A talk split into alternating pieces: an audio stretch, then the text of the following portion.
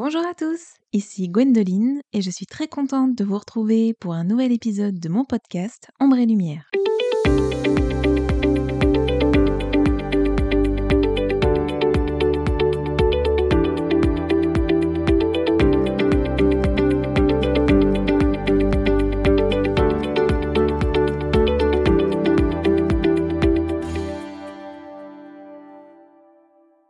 Aujourd'hui, je vais vous parler de l'attachement anxieux. Alors, qu'est-ce que l'attachement anxieux? Comment savoir si on en souffre et quel impact cela peut-il avoir sur le couple? C'est ce que nous allons voir tout de suite dans ce tout nouveau podcast. Si cet épisode vous plaît, n'hésitez pas à le partager et je vous invite également à me laisser une jolie note et un commentaire si vous souhaitez soutenir le podcast. Chaque être humain vit les relations humaines à sa manière. D'après le psychologue John Bowlby, quatre styles d'attachement nous distinguent l'attachement sécure, l'attachement évitant, l'attachement craintif évitant et l'attachement anxieux. Le style d'attachement anxieux est l'un des quatre principaux types d'attachement qui se développent pendant l'enfance. Il se manifeste à la suite d'une relation incohérente avec les parents ou avec la personne qui s'occupe de l'enfant au cours de la phase critique de la petite enfance. Ce dernier se caractérise par une peur de l'abandon et une certaine proximité avec l'autre pour apaiser son anxiété. En effet, des études ont prouvé que les adultes qui en souffrent ont généralement une faible estime d'eux-mêmes, une insatisfaction relationnelle plus élevée et connaissent beaucoup de conflits. L'attachement anxieux, également connu sous le nom d'attachement ambivalent ou d'attachement anxieux préoccupé, est caractérisé par des expériences de détresse, de peur, d'agitation et d'incertitude par rapport au lien d'un enfant avec son parent ou son tuteur. Il survient pendant l'enfance, en principe pendant une période qui s'étend de 6 mois à 3 ans. Pour comprendre d'où vient l'attachement anxieux, il faut donc revenir aux premières années d'une vie et aux liens entretenus avec les parents. C'est un mode relationnel qui se met en place dans un contexte particulier dans lequel la figure d'attachement principale a de l'anxiété, de la difficulté à se séparer de son enfant et de le laisser explorer. Certains ont en effet du mal à laisser leur progéniture partir, les gardent près d'eux et les utilisent comme une source de réconfort. Cette anxiété de l'attachement est donc apprise par le bébé au fil de sa vie.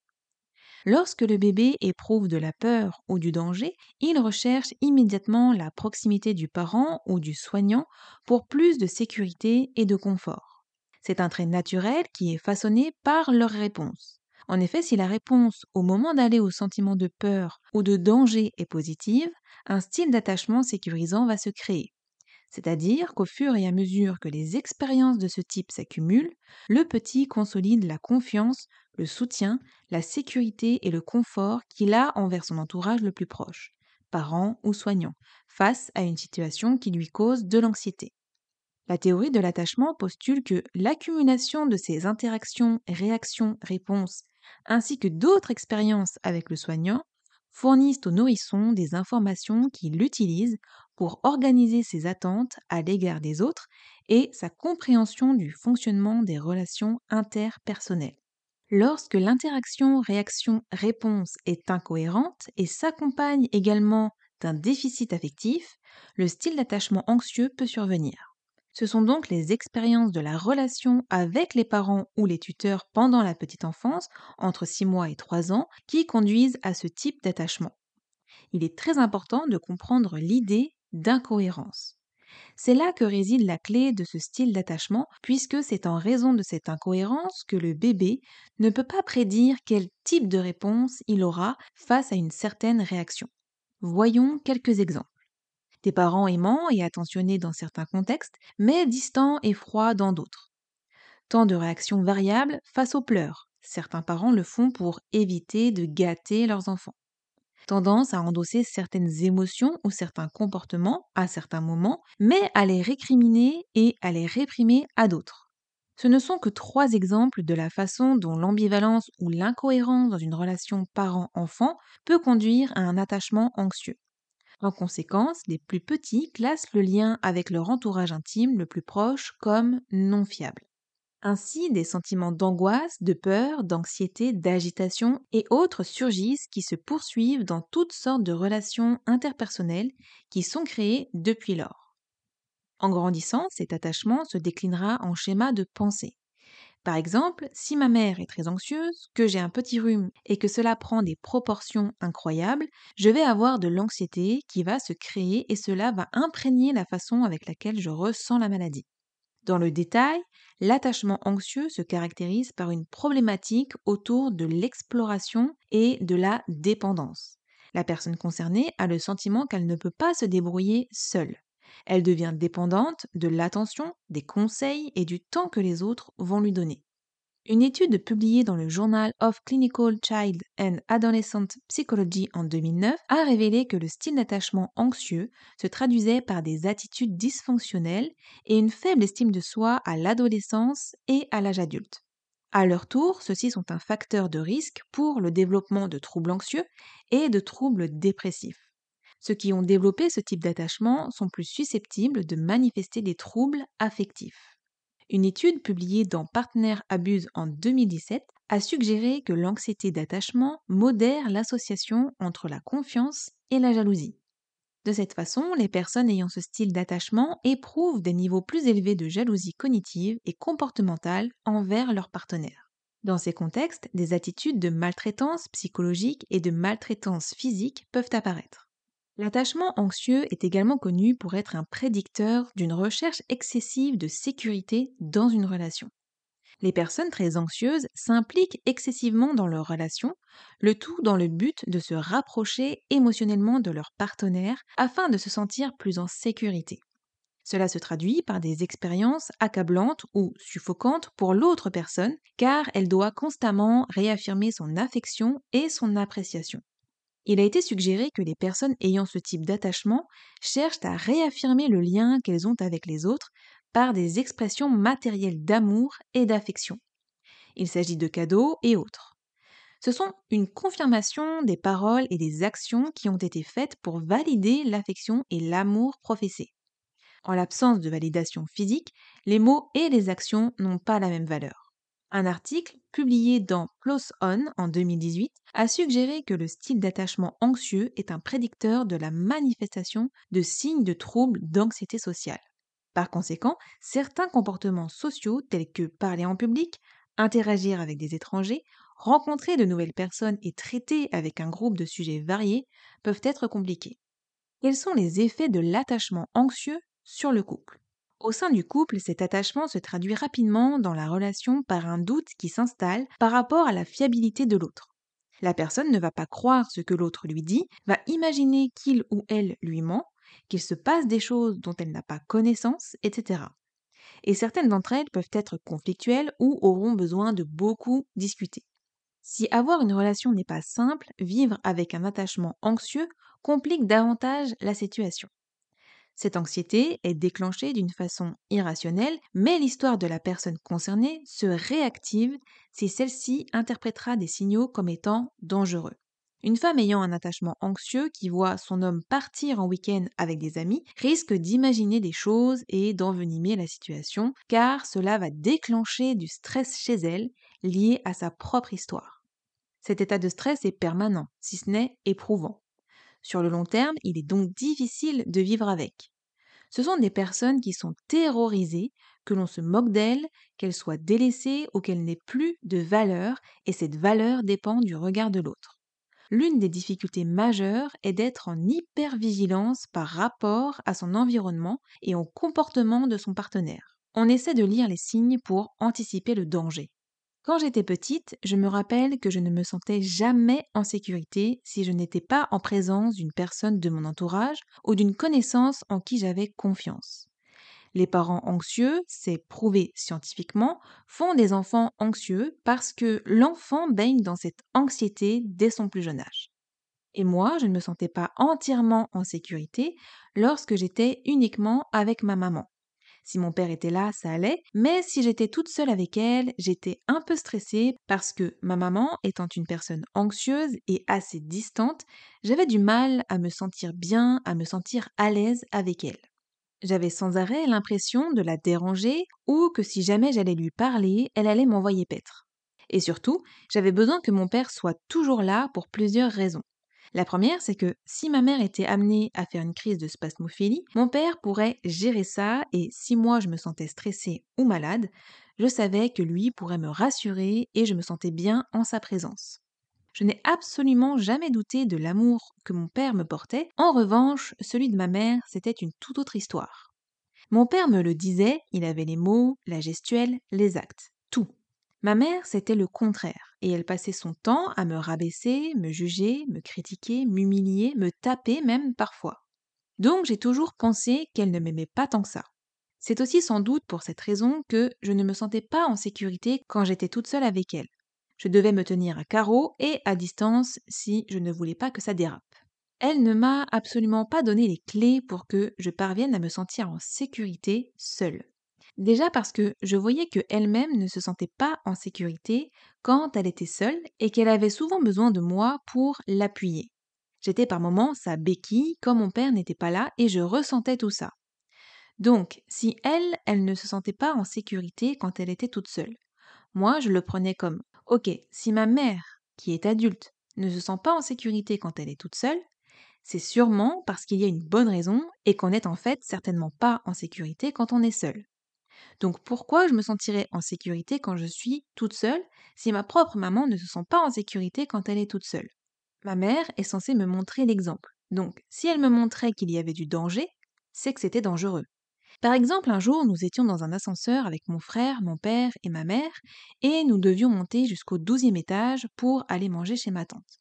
Dans l'ascenseur, ma mère s'est mise à paniquer du fait d'être dans l'ascenseur parce qu'elle est claustrophobe. Du coup, la voyant paniquer, je me suis dit Ah, nous sommes en danger. Alors je me suis moi aussi mise à paniquer.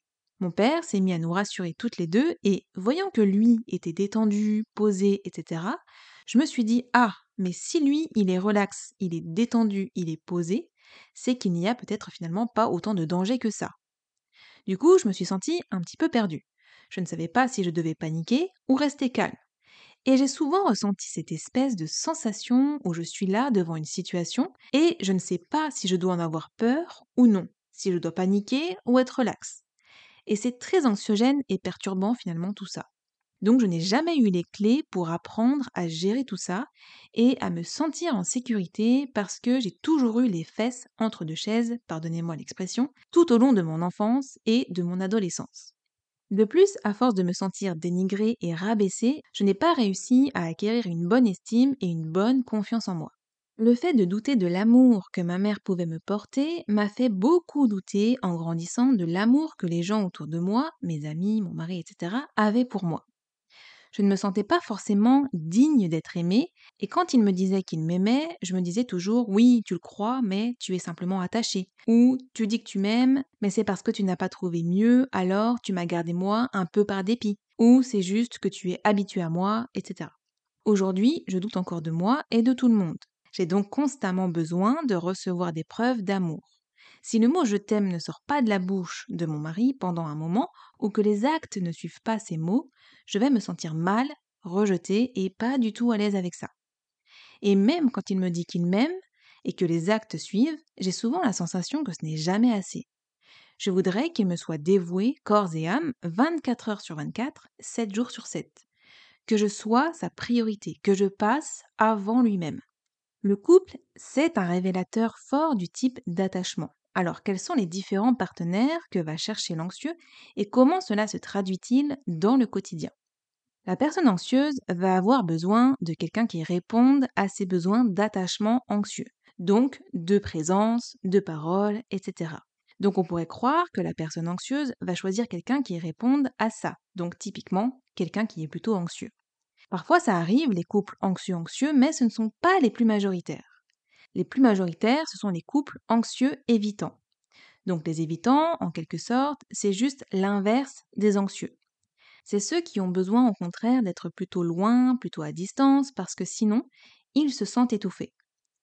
Et pourquoi il y a beaucoup plus de couples anxieux évitants? Alors, ça peut paraître étonnant, mais parce que énergétiquement et aussi psychologiquement, on a besoin de trouver notre autre polarité pour grandir, pour évoluer.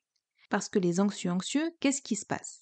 Au début, c'est juste génial, ils vont être tout le temps ensemble parce qu'ils vont se sentir rassurés d'avoir trouvé une personne qui comprend ce que l'autre ressent. Elle va également pouvoir répondre à ses besoins, sauf que malheureusement, ça ne va pas durer.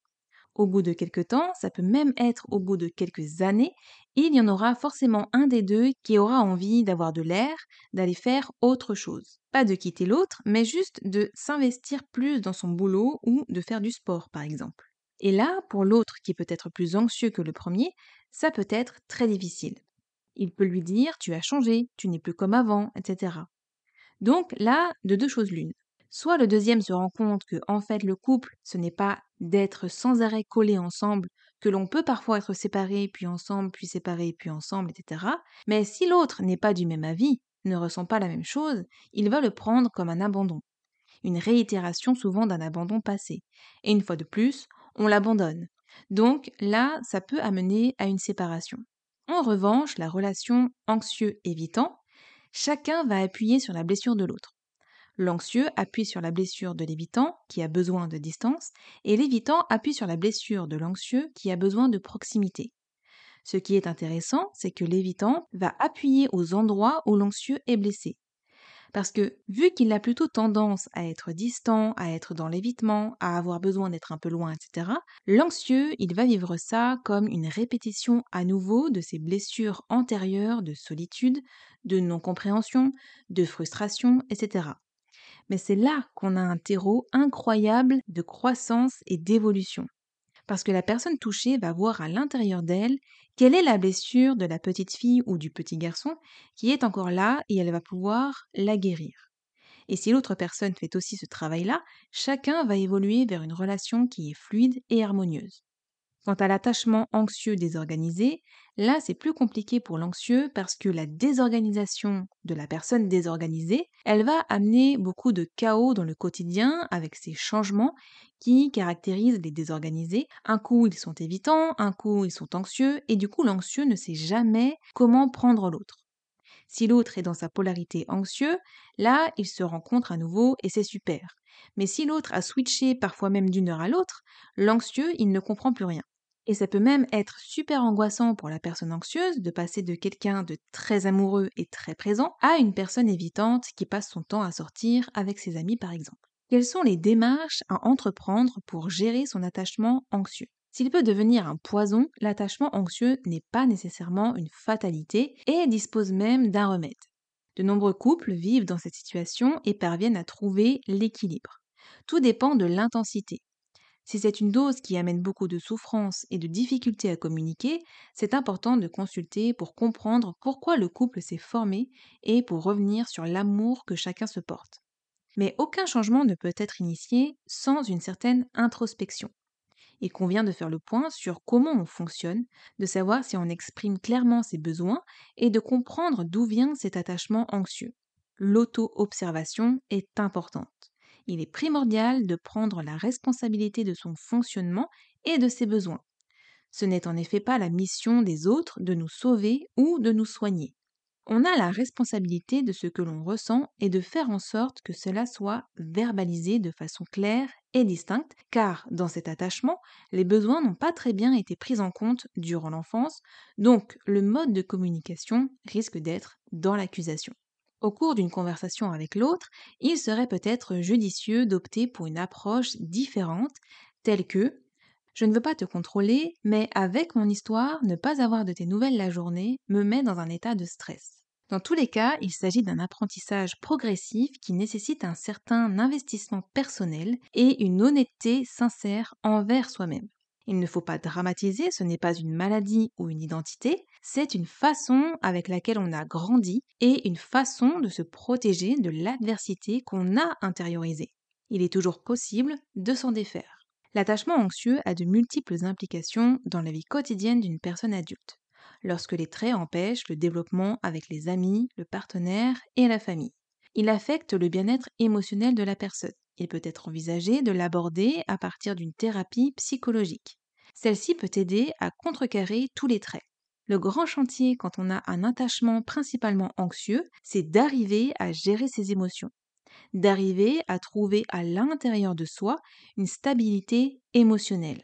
Le problème des anxieux, c'est qu'ils vont chercher cette régulation émotionnelle dehors. Alors, quand on est enfant, c'est normal, parce qu'un enfant, il acquiert de l'extérieur et après, il le fait grandir en lui. On appelle ça l'intériorisation de la sécurité. Mais quand on est adulte et qu'on n'a pas eu ça, on continue à aller le chercher dehors.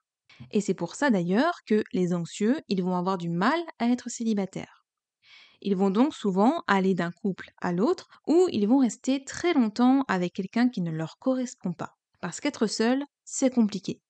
Donc, le grand chantier, ça va être d'aller chercher à l'intérieur de nous ces fondations qu'on n'a pas eues quand on était enfant. Quelque part, c'est prendre son béton et sa truelle symboliquement et d'aller construire en nous une estime de soi plus solide, apprendre à s'aimer, voir nos capacités, nos forces, c'est se rendre compte qu'on a beaucoup plus de capacités qu'on ne croit. La plupart des anxieux vont trop vite chercher dehors ce qu'en fait ils ont déjà en eux et qu'ils ignorent. Il faut donc apprendre qui on est et voir la belle personne que l'on est pour nous aider à nous faire confiance et à avancer dans la vie plus sereinement. C'est tout pour cet épisode. Merci de m'avoir écouté. J'espère que ce podcast vous a plu, qu'il vous a aidé. Je vous embrasse, prenez soin de vous et on se retrouve jeudi prochain à 7h07 pour un nouvel épisode. Bye